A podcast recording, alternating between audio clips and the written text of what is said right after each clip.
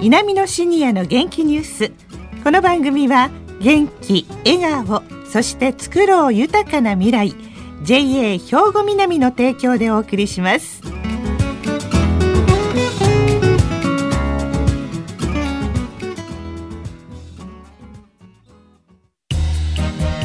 皆様の元気生活を応援する JA 兵庫南。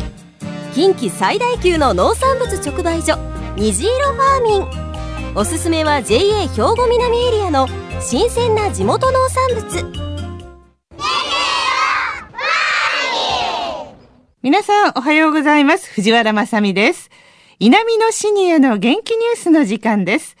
この番組は東加古川にある兵庫県の高齢者大学稲美野学園の元気なシニアの皆さんが気になったニュースや話題を取材し、ラジオを聴きの皆さんにお伝えする番組です。まあ、いつもなら学生さんにスタジオに来ていただいて収録をするんですが、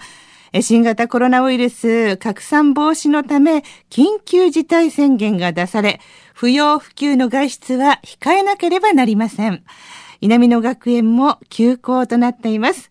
で、この番組のサポーターの皆さんも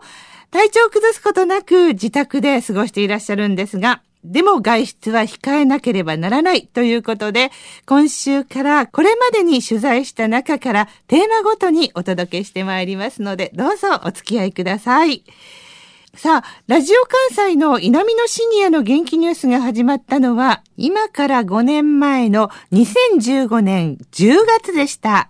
まあ、当初、高齢者の目線での番組スタートということで、新聞にも取り上げていただき、制作にあたる稲美野学園のラジオ放送サポーターの皆さんにとっても大きな励みになりました。で、この5年間の放送の中で気がついたことが一つあります。放送サポーターの方々は人が好きっっていうことなんですよね。まあ、それは仲間であったり、先生であったり、兵庫県内の歴史上の人物であったり、誰かと出会い、その人の人生や思いを聞くことが大好きな方々が多いんですよね。そこで、今日のテーマは、人です。まずお聞きいただくのは、そうですね、いちごの季節ですからね、去年8月24日に放送した、高町のハートフルファームの山本ゆり子さんのインタビューお聞きください。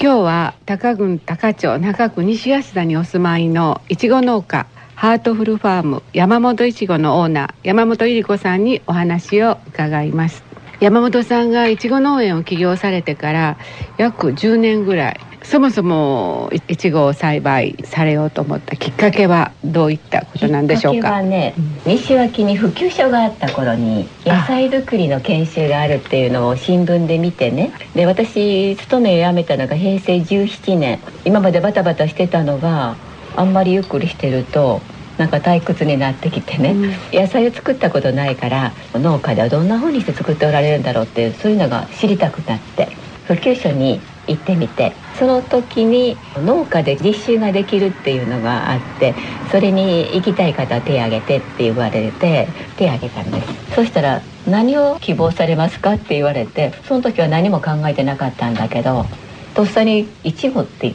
てでちょうどその篠田いちごさんが1人ぐらいだったら受けてもいいよっていうことで、まあ、思い切って行くことにして。でいざやるとしたらいろんな問題が出てきてさてできるんかなってお金がどのぐらいいるんやろ。主人はとにかくその時はもう倒れてましたからね、私一人でやけやれることってできるかなって確かに無謀なあのやり方だったということは思います。主人の介護があるしするのにね、でも手すりつけてあげればだって仕事できるし目視してくれるだけでも仕事だしあこれはお父さんのリハビリになるかもしれないなっていうふうなことも思って、うん、いろんなご苦労があったと思うんですけどもやってよかったなとか、ね、まあもう本当にこんな。な人生ではないですね。ああ一番いいですね え先日、朝どりのね、いちごをいただいたんですけれども、本当甘いだけでなく、程よい酸っぱさと甘みのバランスがとってもいい、美味しいいちごでした。ご主人への愛情がぎゅっと詰まったいちごだったんですね。続いては、この音お聞きください。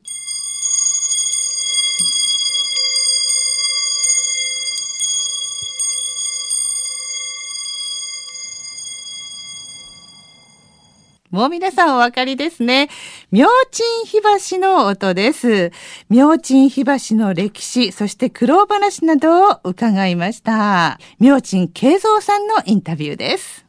明珍家の歴史は、今はあの、火橋風鈴がメインなんですけど、もともとは甲冑市の流れを組んでおりまして、平安末期から明珍家は続いておりまして、古文書によれば、その昔、神宮皇后の三冠征伐、神話時代にあの竹之内の宿根という伝説上の人物が神宮皇后の甲冑を直したというそこの八代目の孫から出てるという話も残っておりましてでその平安末期から室町戦国と移り変わりその戦国時代には武田信玄から伊達政宗北はあの弘前から南は薩摩までその大大名に抱えられる甲冑師鎧兜の一族でした。で我が家今姫路にその明珍がいるんですけど江戸中頃に徳川四天王の堺家に仕えておりましてで堺家が姫路にあのお国替えの時と一緒に姫路に移ってきました。幕末になると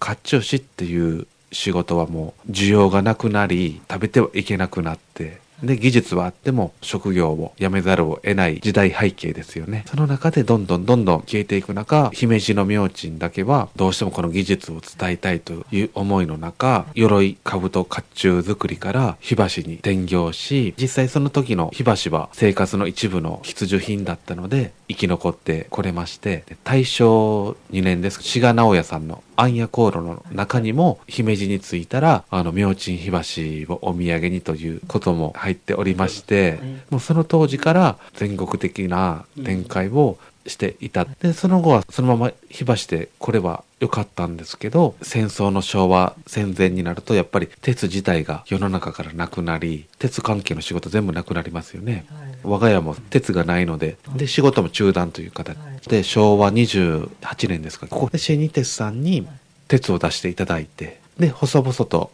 再開できたとそういう流れがありましてそのまま火箸でまた食べていけるのかと思うとそうではなくてやっぱりあのもう火箸では食べていけなくなって世の中から電気ガスに徐々に炭がなくなってその時に明珍家ももうダメかなという時に平安末期に近衛天皇にバグを献上した時にその明るくて珍しい音が出るというお言葉を頂戴してその明珍という名前をいただいたんですが、その明るくて珍しい音をどうしてもこの世の中に発信したいという思いがあって、この火箸風鈴が完成したんですよね。昭和40年代です。まあ、火箸風鈴からでも今たくさんいろんな展開ですごい素晴らしい日本代表する音色とか最新の素材のチタンを使ったおりんとかという現代まで至っております。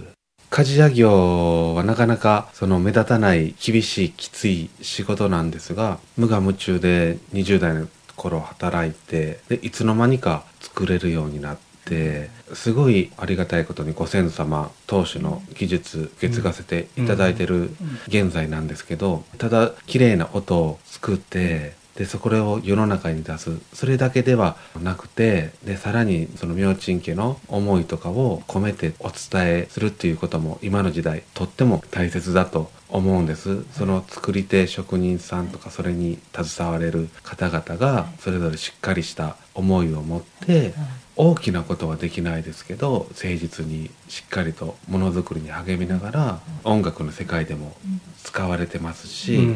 ろんなことにチャレンジできると思うんです。そういう思いを持って姫路から海外にね発信できれば思いが今あります。明珍火箸の風鈴。この熱い思いが空気を震わせ、心を震わせ、私たちに伝わってくるんですね。そして最後は、5月はバラの季節ということで、ご自宅にバラ園を作っちゃったという、二木昭夫さんです。東加古川にあるご自宅のお庭がバラ園になった。大変苦労されたみたいなんですが、バラとの出会いのお話伺いました。まあもともとやっぱ園芸的なものが好きで、えー大学出て最初学校の先生になった時にたまたま校長先生がバラの好きな方があって、まあ、その人のからバラ園の清掃とか管理せえ言うて言われたのが最初の接点やったかなと思います。今バラに夢中になっているいうのはたまたま加古川バラ協会の会長さんが家内と同級生で少し、えー、美しいバラをもらったりしてちょっとずつまたバラとの接点が出てきましてね。そして加古川バラ協会にも入れてもらってそれからですねバラに夢中になりだしてね。で仲間の中にはあの家で綺麗なつるバラやらもう木立製のハイブリッドのバラを育てておられる方があって一度、まあ、あの見に来てくださいいうことで寄せてもらったらもうあまりの素晴らしさとそれに感動しましてねもう完全にあの取りつかれたような状態になって我が家もああいうふうなものを作ってみたいなということで夢中にまあバラのいろいろ世界で有名なバラを集めて、まあ、現在に至ったとこなんです。そうですね。広さは、えーと、と大体300坪ぐらいありますのでね。まあバラ初めて大体80株ぐらいのバラが今植わっていますで、まあ、将来的にはもう 100, 株100株超えるぐらいになるかと思いますけれども3年ほどすると少しあのいいのができるかなと思うんですけど、まあ、花の女王と言われているバラですのでねやっぱり今本当に毎日夢中で5月楽しみにして日々送っているところです。ちょっとあの隙間から見えたんですけれども おラブって書いてありますけれどこれって奥様にラブなんでしょうか？あもう恥ずかしくて言えませんけども特別まあそういう意味でもないんですが、うん、私が加古川バラ会にあの入会した年にあのやはりバラの苗をいただけるんですよね。でその時にどんなあの花がいいですか？と言われた時にですねラブというのを選んだんです。まあ奥様どうこういうのはこじつけになるかもしれませんけどもいろいろあるあのバラの中で、まあ、それを選んでで一緒に行かないと入会したその時の花なんですよ。あの、この放送が終わってお電話した時、番組を聞いたってたくさんの方が来てくださいました。ラジオってすごいですねっておっしゃってくださいました。ね、そんなお話聞くと私まで嬉しくなったんですけれども、今年も綺麗なバラ園となることでしょうね。5月には自由に外に出られるようになると信じて、今日の稲美のシニアの元気ニュース結ばせていただきます。皆様の元気生活を応援する JA 兵庫南近畿最大級の農産物直売所虹色ファーミンおすすめは JA 兵庫南エリアの新鮮な地元農産物さあ、稲美のシニアの元気ニュース、お別れの時間です。この後は兵庫ラジオカレッジの時間です。このままラジオ関西をお聞きください。稲美のシニアの元気ニュース。この番組は、元気笑顔そして作ろう豊かな未来 JA 兵庫南の提供でお送りしました。